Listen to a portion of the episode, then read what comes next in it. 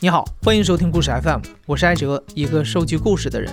在这里，我们用你的声音讲述你的故事。每周一、三、五，咱们不见不散。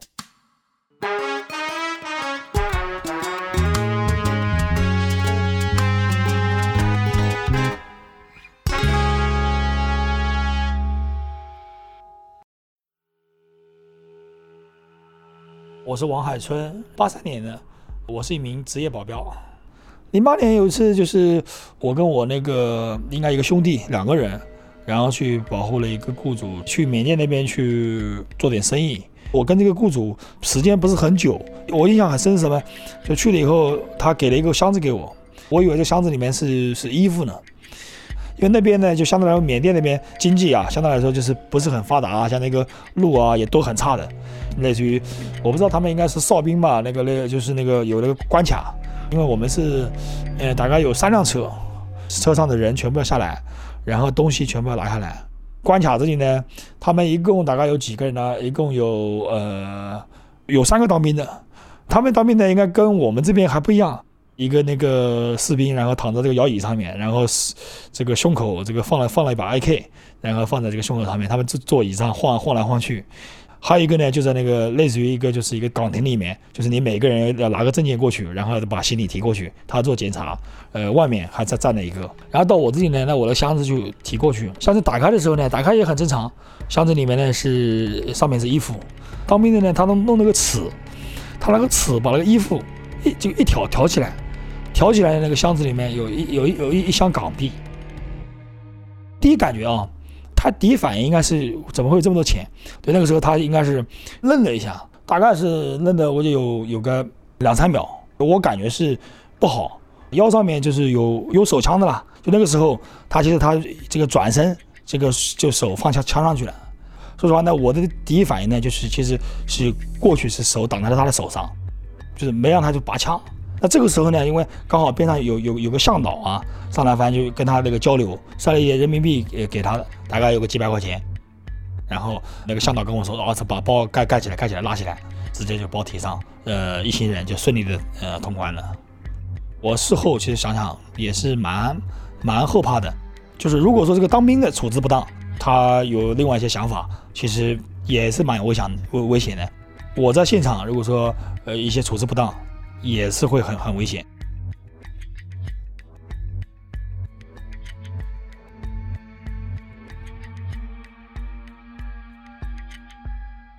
零五年左右，应该是我的一个呃一个师傅，一个练实战格斗的一个师傅，他带我入行的。因为我自己其实从小喜欢武术，有那个武侠梦，然后也有英雄梦。后面不是看了那个《中南海保镖》嘛，然后一直就哎呀，我觉得这个行业挺不错的。我老家是那个江苏盐城的，而且我又是农村的，会武术呢，就相对来说就是在村里面呢不受欺负，一直在学这个呃传统武术，然后学这个拳击、学散打、截拳道、咏春，然后还有那个实战格斗。入行的早期，王海春跟了一个宁波的雇主，这个雇主和生意伙伴闹掰了，双方随时可能开始械斗。天天在这个雇主身边，王海春经常提心吊胆。每天穿着防刺服，随身带着甩棍和辣椒水。我妈妈应该好，这次应该是我父亲。那一开始应该是非常担心的，他们应该对这个行业这个认知应该是类似于这个港片嘛，打打杀杀的，又是挡刀啊，又是挡枪啊。我跟我父亲应该是有大概有一年吧，有一年应该是没没有说过话。在我原来做这个行业的时候，这个行业其实是就相对来说还不合法，属于是一个灰色地带。因为原来是没有组织可以提供这个私人保镖，大多数那边只能是以以司机啊个身身份去，然后你保护雇雇主的话，之前如果说你伤害别人或者别人伤害你，你在法律层面上面你都是得不到保护的。二零一零年，国务院发布的《保安服务管理条例》把个人随身护卫纳入了合同制保安公司的服务范围。这一条例的出台，让保镖服务得到了行政法规的许可。这个新的安保条例出来以后呢，其实就是他他把这一块合法化，那你出去就可以这个很名正言顺的跟人家说，哎呀，我是做这个私人保镖的，那我是做这个随身护卫的。保安服务管理条例出台的时候，王海春刚好去了北京保护一个雇主，通过这个工作机会，他见识了一些官方警卫部门的工作方式。他们团队配合和走位的专业，让习惯了单打独斗的王海春大开眼界。如果说单兵哦，身手要绝对好。那如果说团队的话，那里面有可能就要就要去分了。有一个是身手好的，有一个是这个经验很很丰富的，还有一个要车技很好的。因为其实保镖一个最高境界其实什么，就是应该是一个不战而屈人之兵呐。你要有气场，不需要你出手，你应该就把一些风险都化解掉了。受到专业团队的启发，再加上政策的放开，王海春有了创业的想法。他想成立一家保镖公司。二零一四年，就在王海春的公司在杭州注册的差不多的时候。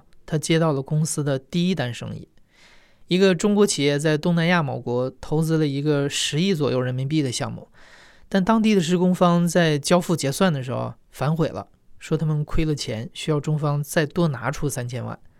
双方在这个事情上一直谈不拢，对方就经常派人到项目工地上来把电断掉，这个中国企业就雇了王海春他们去加强安保。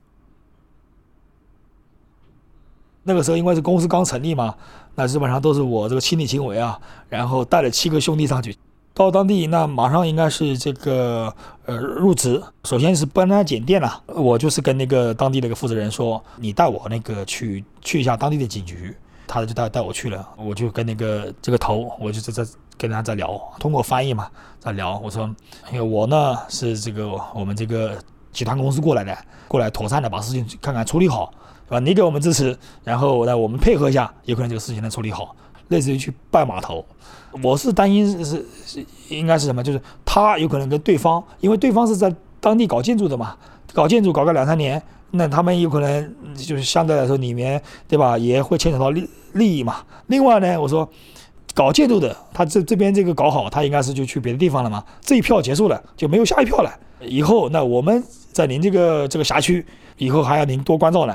整个产业做起来，为当地啊，对吧？为这个政府啊，都会形成贡献的，对吧？还有类似于我说，像您这个警局，以后如果说缺什么啊，您跟我说，以后我们赞助。后后面我们就回去了，因为我们是白天，我们是在这个这个项目点上，然后晚上呢，因为我们是住在附近附近旅馆的，大概有二十分钟这么这么这么一个一个路程。早上七点钟，我接接到了那个这边那个负责人打电话给我。柜方过了大概有有十几二十个人，已经就断电了。我是跟我另外一个兄弟也住住一个那个房间，那我说马上就通知他们起来。看类似于就就是类似于商务车啊，到现场呢就是当地那个警车，其实也也已经到了，但是他们他们不管，他们不下去。那我呢就跟那个那个负责人就碰上头了，进去了一看，哇，有个十几个人，他们在那边两三个梯子，然后在梯子上。有有几个人在上面，在那边就是把那个电，因为他们施工的嘛，他们很清楚这个要要剪哪里剪哪里，他们就把剪掉了。断电，那我就我就过去，呃，应该是对方有一个比较凶的了，要上来要打我的这种感觉的了。然后被我身边那个就是一个小兄弟，就是上去一脚，一脚拍了以后直接趴地下了一个，力道比较大，直接趴地下。在这个时候呢，我们里面不是有点声音、有点动静的吗？上面那个就警车里面两三个人就下来了。他们打着手电，哦，这个不嘛你们这个不要冲突，局面控制以后呢，把对方带警局去了，啊，其实这个时候我就想了，呀，我这个前两天这个过去这个找这个领导谈天呢，说不定起作用了。带过去呢，那我想呢，应该是按照我们国内应该是，咱们说对方去了以后，那我们这边是不是也要去的嘛，对吧？我等到中午大概差不多有个十一二点的时候，也没有动静，那我就跟我们这边这个负责人说，我说去警局看看吧。去了以后呢，他说要已经放了。对方说叫了几十个人过来，然后是在在警局门口，就去放了。回来那个时候呢，呃，其实我就我就想，有可能就是大概下午对方要来人。到个下午差不多三点多，我的人跟我联系说，通过那个对讲机说啊，说对方来人了，说把这个这个项目都围起来了。我那个时候一听。说把这个项目围起来了，因为这个项目很单项目的话，有有有十几万方围起来的话，我想背后得打几百号人呐。我那个时候第一反应啊，两个胳膊的汗毛刷了起来，然后我就马上跟他们联系，我说你们人人在哪里？你们人到一起。他说好，那我马上那个联系到一起。我出来呢，我就看到就那个门口那边大概聚了有有二三十个人，然后呢，迎面往我这边走过来的呢还有二三十个人。然后呢，这个时候呢，那我就又跟这个当地这个负责人呢，我跟他说，我说你你马上，我说你要跟这个警方联系，当地这个警方这个效率怎么样呢？我说我也不知道，但是呢，你要联系。他说好，那我马上联系。他联系过警方以后呢，我大概框算有个几分钟时间，我那几个兄弟就走就走过来了，跟我这边汇合嘛。我应该我能看到的大概应该是有个四五十个人，那边一批，然后 这边走过来一批。我走过去的时候呢，我跟着就是每个人其实都有眼神做交流。那有些人呢，其实眼神里面是有东西的；那有些人呢，其实就是眼神里面是没有东西的，他就会去避我的一些一些眼神。我就过去了，我就走他们这个这个队伍中间的，其实我就穿过去的。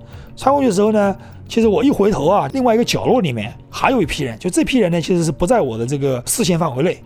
我一转身，我靠，这边还有二三十个人。其实他们那天呢，一共大概有有六七十个人。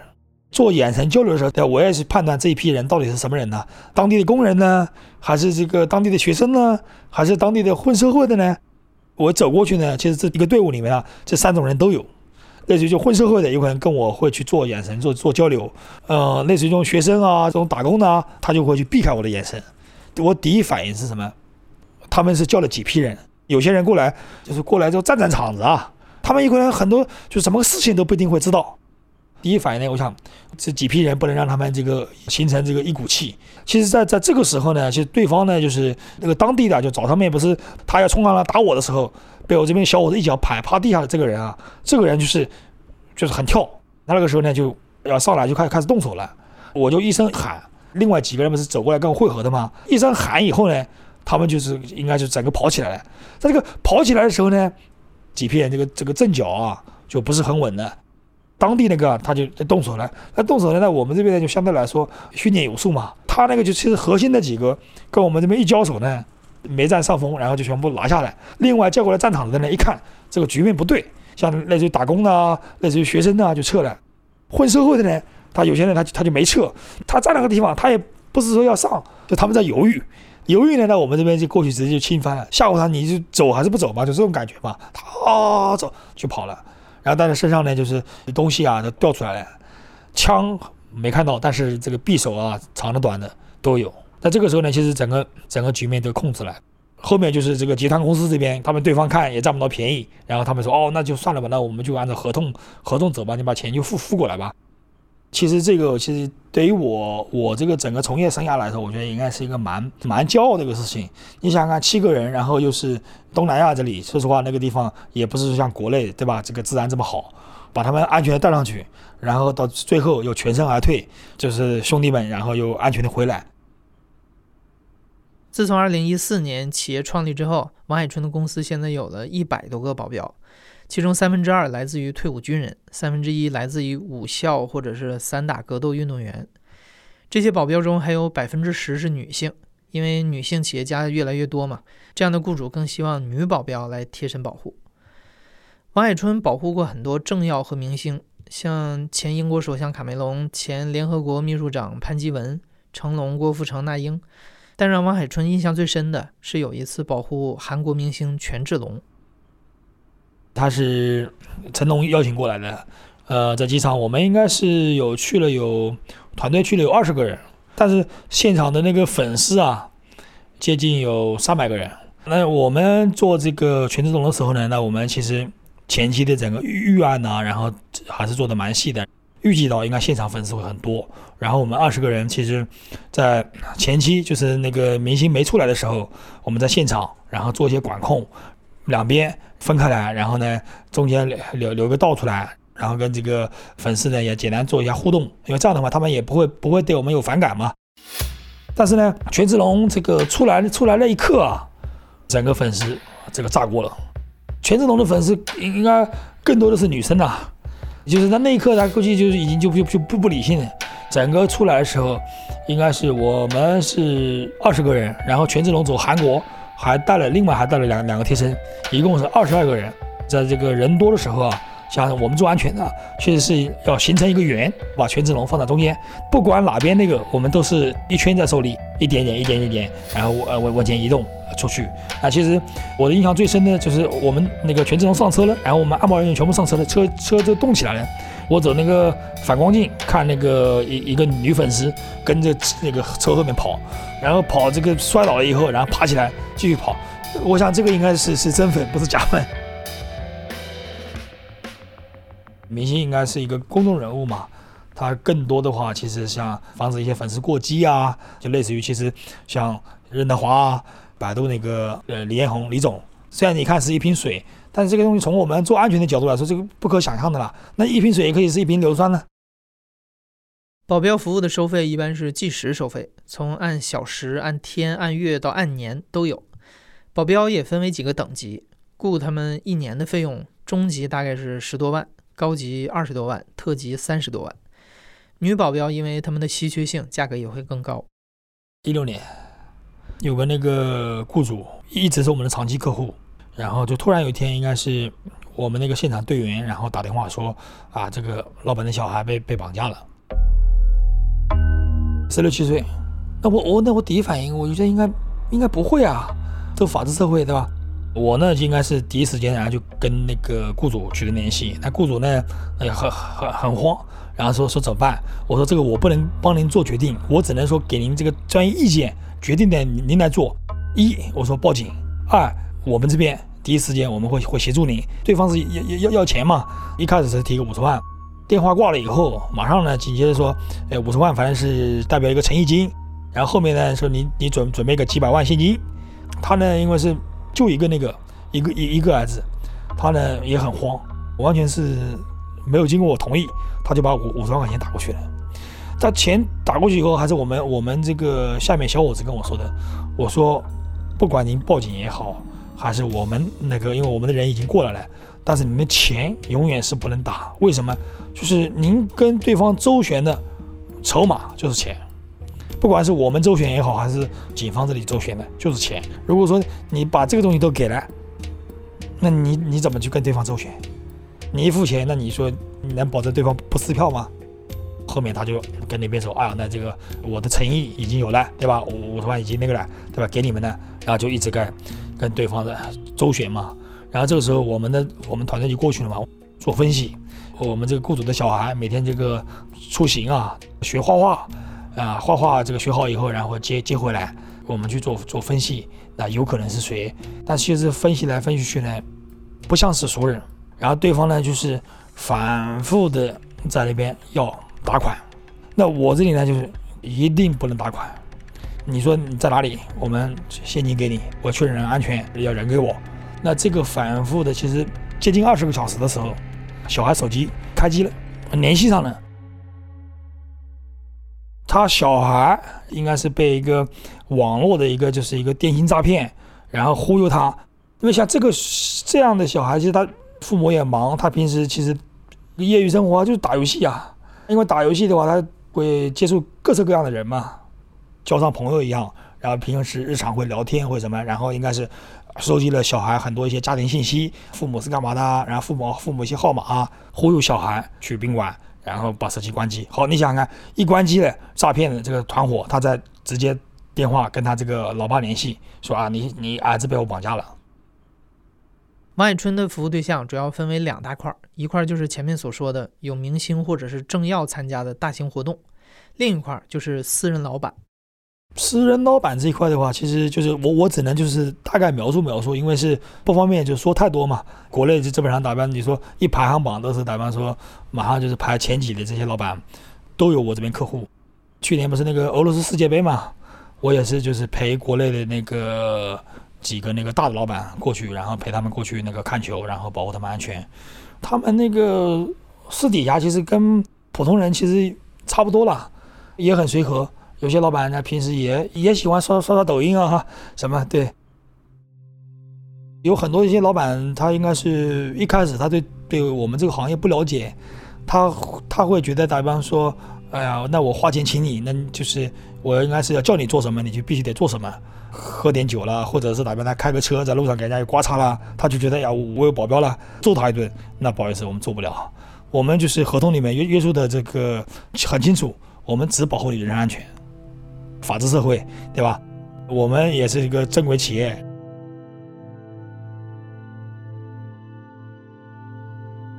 王海春说：“这样的误解在公众当中还是相当常见的。但保镖的作用应该是防卫，而不是充当打手。保镖和雇主之间也是一个平等的关系，保镖只应该提供职责范围内的服务。”你现在正在收听的是《亲历者自述》的声音节目故事 FM，我是主播哲。本期节目由我制作，声音设计孙泽宇，实习生丁倩倩。感谢你的收听，咱们下期再见。